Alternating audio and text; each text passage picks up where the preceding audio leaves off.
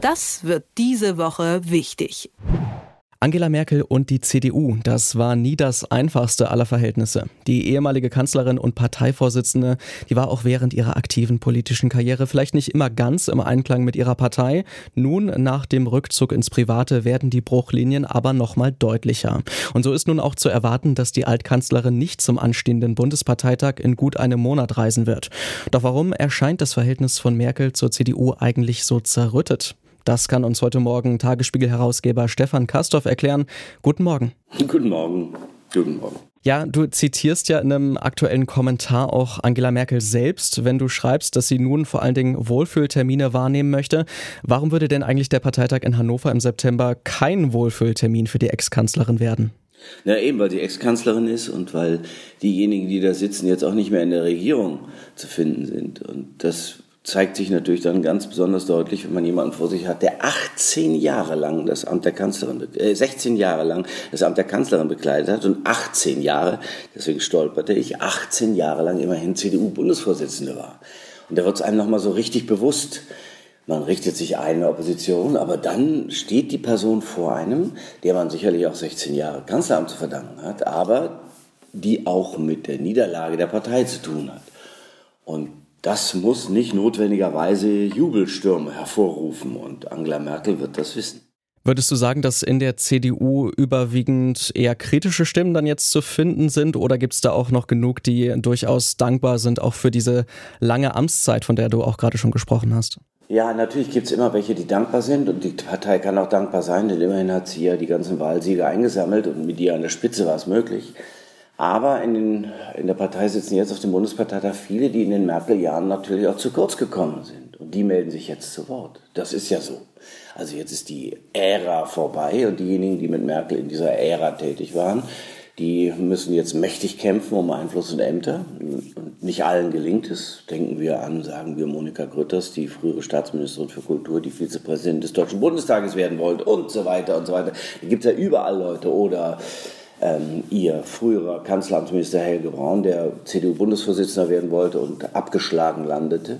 Nein, nein, das ist schon richtig schwierig. Das ist schon richtig schwierig für die, die mit ihr in dieser Zeit tätig waren. Dann melden sich jetzt eben diejenigen, die sagen so, also das war sowieso nicht immer nur richtig gut. Und stimmt, richtig gut, nur immer richtig gut war es eben nicht. Und deswegen ist das ganz gewiss nicht zum Wohlfühlen und deswegen ist das Verhältnis auch nicht so ganz so einfach. Bevor wir gleich nochmal auf ein paar vielleicht politische Verfehlungen, auch inhaltlicher Art schauen wollen, lass uns doch erstmal noch das Verhältnis zwischen Angela Merkel und dem neuen Vorsitzenden Friedrich Merz ein bisschen genauer anschauen. Das gilt ja auch schon eigentlich seit Jahrzehnten als strapaziert. Ähm, ja, passt denn eigentlich diese persönliche Ablehnung, die Merkel zu haben scheint, äh, zu ihrem sonstigen Auftreten oder ist es eher so eine persönliche Abneigung, die es nur gegen Friedrich Merz gibt?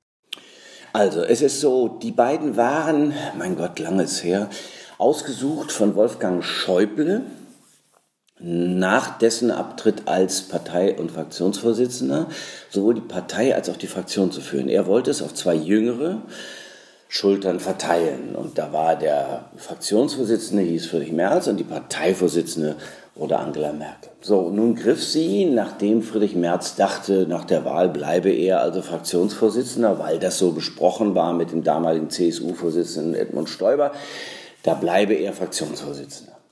Und da hat es eine Absprache gegeben. Und diese Absprache wurde stickum hintenrum eingesammelt. Und Angela Merkel war plötzlich Fraktionsvorsitzende. Das hat Friedrich Merz, der großen Wert auf Stil und Form legt, und auch auf Fairness nie vergessen. Und ich glaube auch nicht wirklich verwunden, bis heute nicht. Zwar hatte er einen langen handschriftlichen Brief geschrieben, aber die Antwort war dürr. Und zwar auch deswegen, weil Angela Merkel da auch da höchst pragmatisch ist. Politik ist Macht und wer die Macht hat, der hat sie. Und sie wollte die Macht und dann hat sie sich die genommen. Und da darf man jetzt aus ihrer Sicht nicht naiv sein. So ist das Spiel der Kräfte und ihre Kraft war eben stärker. Und da soll jetzt mal niemand jammern. Das kann man richtig finden, das kann man auch falsch finden, wenn man auf persönliche Absprachen zurückkommt. So muss es gewesen sein. Und deswegen ist das auch eine persönliche Angelegenheit. Das andere ist, dass Angela Merkel die Meisterin des, na, ich will sagen, des höchsten Pragmatismus war. Also sie schaute, wohin es geht und dann hat sie sich dieser Richtung angeschlossen und sich an die Spitze gesetzt, um sie zu lenken.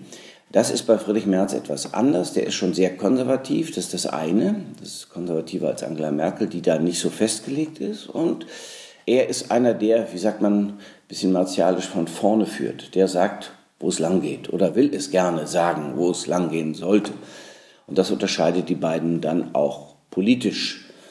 Und da hat die Partei jetzt gesagt, so, nun nach diesen Merkel-Jahren, in denen das eben anders gelaufen ist und eher, eher moderierend und eher sozialdemokratisch, nicht? zwischendurch hieß es ja immer die SDU, die Sozialdemokratische Union Deutschlands, weil die CDU alles das gemacht hat, was die SPD machen wollte, ihr einfach weggenommen hat. Also jetzt wollen wir mal einen richtigen Konservativen, einen, der auch führen kann und führen will. Und den hat sie gewählt tatsächlich. Das ist für Angela Merkel nicht so ganz so toll, aber wahrscheinlich ist sie auch eher egal, weil sie jetzt ja sowieso nichts mehr zu sagen hat. Und äh, trotzdem, ne, wenn du dann da auf dem Parteitag sitzt, womöglich noch in der ersten Reihe, ach du lieber Himmel, dann siehst du ihn, den, den du da ja auch mal bekämpft hast, den, mit dem du dich nicht so super toll verstanden hast, zum Schluss, am Anfang ja, zum Schluss nicht mehr, und musst dann auch dessen Reden anhören. Das kann, das ist nicht vergnügungssteuerpflichtig, sage nun ist also der Führungsstil von Friedrich Merz ein anderer wahrscheinlich. Also du sagtest gerade schon von vorne führen. Über Angela Merkel hat ja auch der ehemalige Bundespräsident äh, Christian Wulff mal gesagt, sie sei eine Schäferin, die eher von hinten führt und sich vielleicht dann auch so ein bisschen eher, ja, vielleicht anpasst und ähm, die Leute erstmal machen lässt. Ähm, würdest du sagen, dass das tatsächlich ihr Stil war? Ja, also es ist so, wenn man sich anguckt, die ganz, ganz großen Veränderungen in dieser Republik, Fukushima und Wehrpflicht und you name it, da war es mal so, da, da baute sich etwas in der Gesellschaft auf und Angela Merkel hat das sehr wach beobachtet und dann hat sie sich dieser Richtung, ich sag ja, angeschlossen, beziehungsweise sie beobachtet und dann an die Spitze gestellt. Bei Fukushima war es noch eher, eher Führung, weil sie gesagt hat, das geht jetzt wirklich mehr, nicht mehr, abgesehen davon, dass wir jetzt gerade zur abgeschafften Atomkraft zurückkehren, was übrigens auch ein Treppenwitz ist. Ähm, und ähm, Dennoch ist es so, dass sie von hinten, tatsächlich von hinten geführt hat. Also, wenn man das so nennen will. Das war ein sehr schönes Bild, um Angela Merkel positiver darzustellen. Und Christian Wulff, der ein, äh, ein äh, sehr offener Politiker war, als Ministerpräsident in Niedersachsen schon, aber auch schon davor, der auf Parteitagen sehr für die Sache der Frau gestritten hat, der sehr für Gleichstellung und anderes war, ähm, der wollte sie einfach positiv belegen mit einem, einem Begriff. Und das ist ihm auch gelungen. Die Leute haben das übernommen und in der Partei nur nicht alle geglaubt, weil das natürlich anders ist als in anderen Parteien. Jetzt gucken wir uns mal an, äh, Olaf Scholz, der Nachfolger von Angela Merkel, der macht das auch anders. Der, ich sage jetzt mal, das ist wie gesagt nicht so richtig schön, der Begriff, aber der führt tatsächlich von vorne. Der entscheidet irgendwas und dann gucken aber Grüne und äh, Freidemokraten ganz schön. Und äh, das ist eher so, eher die Richtung März. Das ist schon auch eine andere Form. Eine Zeit lang dachte man, das sei typisch weiblich, die Führung, moderierend und so. Das glaube ich aber gar nicht mal. Es gibt andere, auch Männer, die anders führen, die dann auch zusammenführen und so. Und ja, nun ist, hat die CDU sich entschieden. Nun könnte man ja auch sagen, wenn Angela Merkel eher eine Politikerin war, die sich Meinungen angeschlossen hat und sich dann dort an die Spitze gesetzt hat, dass sie vielleicht viele Richtungsentscheidungen auch gar nicht so persönlich angeregt hat und dann wäre sie ja vielleicht auch gar nicht schuld, zum Beispiel an den Verfehlungen der Russlandpolitik der letzten Jahrzehnte. Wie würdest du das einschätzen? Das ist geradezu Merkelsch dialektisch, wie du das ausdrückst. Ja, so kann man das auch sehen. Ähm, dem halte ich nur entgegen. Also erstmal ist es nicht ganz fair, das sozusagen, denn sie hat natürlich schon auch, das muss man schon wissen, also sie hat natürlich schon auch immer Fakten und Wissen gesammelt und dann versucht, auf der Grundlage dieses Wissens zu entscheiden.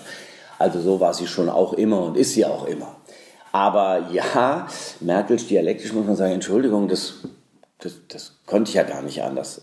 Das sage ich, sie war Regierungschefin. Und am Ende aller Enden in solchen Fragen kann die Regierungschefin schon sagen, was sie sich wünscht, beziehungsweise was sie für richtig hält. Und dann ist es für Ressortminister nicht so ganz so einfach, darüber einfach hinwegzugehen. Selbst wenn das Ressortprinzip gilt und die dann in ihrem Bereich weitgehend machen können, was sie wollen, das wird immer unterschätzt, so ist es dann doch so, dass über allem die Bundeskanzlerin, der Bundeskanzler steht und ganz am Ende sagen könnte, also das will ich jetzt dann doch mal nicht haben. So, und das, sagen wir mal, hat sie vermissen lassen. Das gilt auch für die Energiepolitik. Sie hätte sagen können, Leute, das machen wir jetzt nicht. Selbst sie wusste ja, wie der, wie der Wladimir Putin ist. Sie kannte ihn sicherlich besser und kennt ihn sicherlich besser als jeder andere westliche Staatsmann und Staatsfrau. Sie hat so oft mit ihm geredet, sie spricht Russisch. Und zwar offensichtlich richtig gut. Ich glaube, wenn ich mich recht entsinne, bei einer äh, Spartakiade mitgemacht und sogar Russisch gewonnen. Aber jetzt wollen wir es mal nicht übertreiben. Egal, sie spricht Russisch, sie versteht ihn, er versteht sie. Und sie hat immer alle gewarnt. Aber sie hat daraus keine Schlüsse gezogen. Sie hat nicht gesagt, so liebe Sozialdemokraten, das machen wir jetzt mal nicht mehr. Schluss hier nach 2014 und Krim und Nord Stream und so. Das lassen wir jetzt alles mal. Das bringt's ja auch nicht. Und guckt mal an, die Polen, die warnen uns auch schon die ganze Zeit. Also wir folgen ihnen jetzt mal. Nee. Sie hat's ja mitgemacht und manchmal auch die Tür aufgemacht. So. Da kann man nicht sagen, dass sie gar nichts damit zu tun hätte. Und das ist genau der Punkt. Sie hat nicht nichts damit zu tun, mit dem allem, was da geschehen ist in der Bundesrepublik Deutschland. Es ist nicht so, als ob die 16 Jahre gewissermaßen geschehen sind und durch Zufall Angela Merkel da die Bundeskanzlerin war. Nö, das hat sich schon auch ähm, anders dargestellt. Also Russlandpolitik, Energiepolitik, Verteidigungspolitik, Europapolitik, das sind ja Sachen, die was mit der Kanzlerin zu tun haben. Wenn wir jetzt nochmal auf dieses Verhältnis von Angela Merkel zur CDU schauen und ähm, jetzt sehen, dass diese Entfremdung da zu sein scheint, würdest du sagen, dass die CDU jetzt doch eher zu den Wurzeln zurückgekehrt ist, auch mit Friedrich Merz, oder hat sich die Partei unter ihr auch schon irgendwie verschoben und verändert und hat sie da ne, doch einen bleibenden Eindruck hinterlassen? Ja, also keine Zeit bleibt ohne Auswirkungen. Also sie hat 18 Jahre die Partei geführt. Ich habe ja vorhin gesagt, es gab Leute, die gesagt haben, jetzt reicht aber auch mal. Also alles das, das nennt man Shadowing. Also die, äh, der politische Gegner sagt, wir machen das so und so, sagst du, nee, so, das machen wir doch schon alles und eignest dir das an. Und das hat, die, das hat die CDU ja sehr erfolgreich gemacht. Also wenn man sich anguckt, welche Familienpolitik, sagen wir mal, Ursula von der Leyen zu ihrer Zeit gemacht hat oder welche Arbeitsmarkt- und äh, Arbeits- und Sozialpolitik die CDU, CSU gemacht hat, ja, lieber Gott, da war für die SPD kaum Raum. Deswegen war die ja auch bei Wahlen nicht so richtig erfolgreich. Das hat Angela Merkel mit der, einer CDU gemacht, die willig war. Das darf man nicht vergessen. Und sie wurde immer moderater in den Positionen. Ja, das ist also von Energie über, also die Abschaffung der Atomkraft und lauter so Geschichten mitzumachen, Gott, das war für die CDU früher nicht so ganz, wäre nicht so ganz so einfach gewesen. Wehrpflicht. Ich sag's ja, also die ganzen Themen, die es da gab, auch Schwangerschaftsabbruch, Paragraph 219a und lauter so Geschichten, Diskussionen, die da hin und her waren, die äh, Ehe, die gleichgeschlechtliche Ehe, alles das hat die Partei mitgemacht. Sie wurde immer moderierender, immer, äh, sagen wir mal, immer weniger konservativ. Aber sie ruht auf drei, drei Säulen das Konservative, das Soziale, das Liberale. Und das Konservative wurde immer weniger, sodass man den Eindruck hatte, dass die CDU das Koordinatensystem verschiebt. Das war immer schon ein Sehnen vieler in der CDU, dass man doch erkennen möge, dass sie eigentlich eine bürgerliche konservative Partei sei. So, und dennoch ist es so, dass die Öffnung hin der CDU zur Realität, zur gesellschaftlichen Realität, das ist ja auch nichts anderes gewesen, dass die unter ihr vorangetrieben worden ist. Und die CDU kommt hinter ein paar Sachen jetzt nicht mehr zurück. Also sie muss gesellschaftliche Realitäten anerkennen, zum Beispiel die Sache der Frau, jetzt stärker vorantreiben. Und das wird auch Friedrich Merz, mag der Traditionalist sein, wie er will, da ist das gar nicht und wir täuschen uns, werden wir sehen. Das wird die CDU jetzt machen müssen. Frauenquoten hier und da und dort, das wird die CDU mitmachen müssen, weil die Gesellschaft es erfordert, also die gesellschaftliche Entwicklung es erfordert. Und das hat Angela Merkel als bleibenden, ich würde sogar sagen, Wert geschaffen, dass die CDU bereit ist, sich dem ohne sehr großes Murren tatsächlich zu stellen. Und der Rest ist der Rest. Da wird man sehen, wohin sie führt. Sie braucht ein neues Grundsatzprogramm. Ist sie jetzt eine christlich-demokratische Partei? Christlich? Mit, dem, mit, der, mit der Bedeutung des Wortes christlich verbunden oder ist sie eine bürgerliche in der schillernden Vielfalt allein schon dieses Wortes? Es bleibt also spannend in der CDU. Nach 18 Jahren Angela Merkel könnte man sagen. Das ist zumindest die Einschätzung von Stefan Kastorf vom Tagesspiegel. Vielen Dank für deine Zeit und eine schöne Woche. Ich danke dir ebenso. Das wird diese Woche wichtig.